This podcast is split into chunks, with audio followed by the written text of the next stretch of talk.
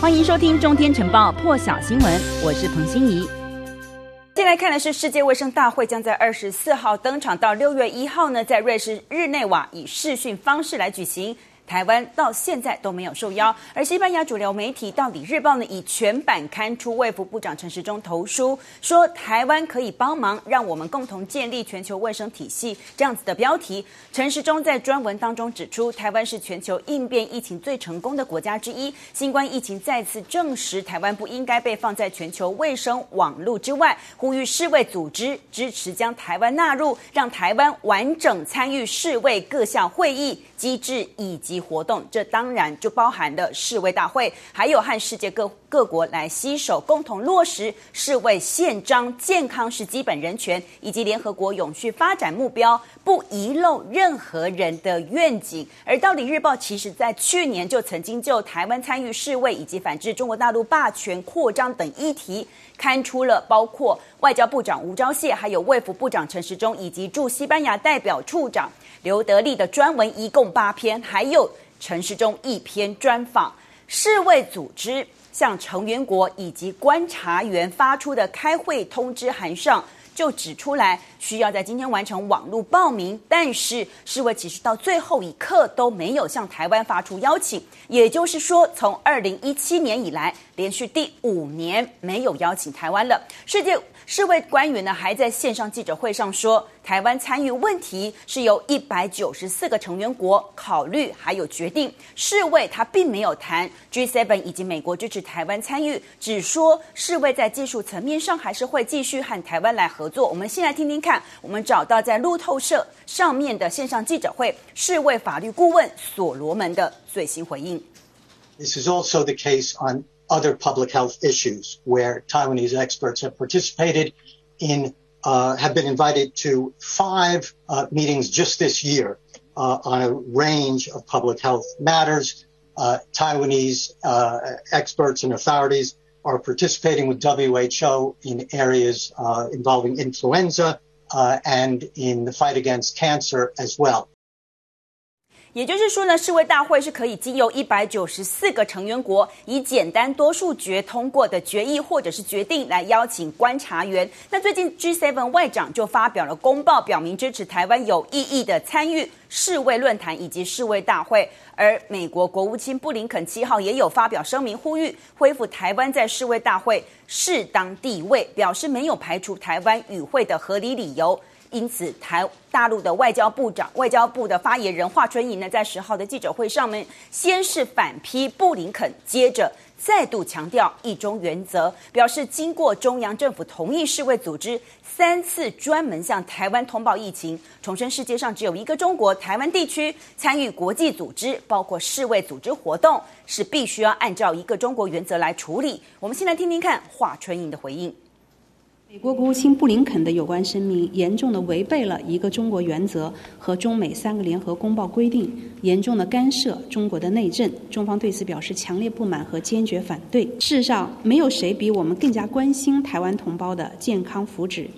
疫情发生以来，中国中央政府在大陆之外最先邀请台湾地区的卫生专家赴湖北武汉考察，分享了十三次，共计五十二份防疫的资料。多次向台湾地区通报疫情防控的最新消息，包括在大陆确诊的台湾居民的信息，并且呢专程通报大陆与世卫组织分享病毒基因序列和获取相关基因序列途径的信息。而世卫在最新的记者会上面呢，其实最关注的一个焦点就是他们在密切关注十种变异病毒株的状况报告当中。最新将印度三重突变病毒株从受全球关注这个等级升级到引发全球担忧的病毒，代表着印度三重突变病毒株比原始病毒现在说是更具有传染力、更加致命。已经有证据能够证明印度三重突变变种病毒呢可以逃过。疫苗的保护网，而最早被世卫认定引发全球担忧的新冠病毒株呢，其实有三种，分别是英国以及南非还有巴西的变种病毒。世卫也确定，印度变种病毒已经在尼泊尔、泰国、印尼还有美国在内至少二十一个国家现踪。最新消息是，比利时首都布鲁塞尔出现五例印度变种病毒株确诊病例，其中三人是和印度旅游史有关，而且他们都没有接种疫苗，因此专家推估，现在印度变种病毒很可能。在比利时有更多的传播，已经使得比利时各地现在发现大约二十多起病例，可能还会在持续增加。包括一家养老院，而且确诊者当中，他们是有接种疫苗，还是感染了印度变种病毒。最新消息，美国食品药物管理局 FDA 宣布。扩大辉瑞疫苗紧急使用授权到十二到十五岁的青少年，让更多年轻人可以施打疫苗。FDA 呢是修改去年十二月十一号发布的紧急使用授权，将辉瑞还有德国生技公司 BioNTech 联手研发的疫苗紧急使用授权从。原先适用在十六岁以及十六岁以上，现在扩大，包括十二到十五岁的青少年都能使用。FDA 代理局长吴考克说：“这是对抗疫情的重大一步。”而今天的行动呢，是使得年轻人可以免受疫情的侵扰，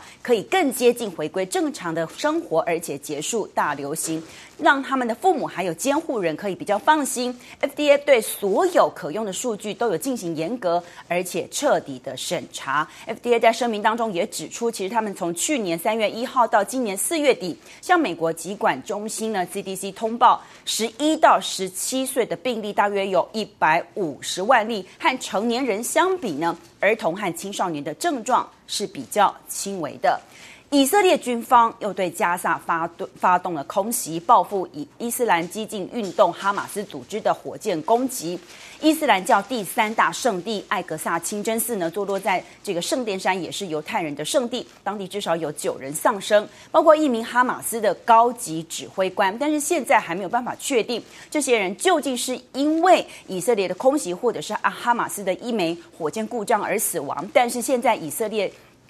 军方的发言人坦诚动手，而且再度的重申动手了，攻击了加萨的军事目标。同时指出，以色列军方针对哈马斯一名军事特务发动攻击。而自从以色列政报警察七号和做礼拜的巴勒斯坦穆斯林爆发冲突之后呢，耶路撒冷的紧张情势就开始严重。那这是耶路撒冷二十一二零一七年以来最严重的一次动乱。在美国国防部发言人科比呢，刚刚也召开记者会说，美国海岸防卫队一艘弃尸艇在荷默茨海峡警告涉及三十几发子弹，因为有十三艘伊朗海军快艇逼近这艘弃尸艇，还有其他美军的。船舰，那这是过去一个月以来美国舰艇不得不进行的第二次警告射击，因为这个地区的伊朗船舰采取了美国所谓他们说的这个不安全的行为。科比说，这一次就是因为伊朗的快艇逼近美国六艘舰艇，已经到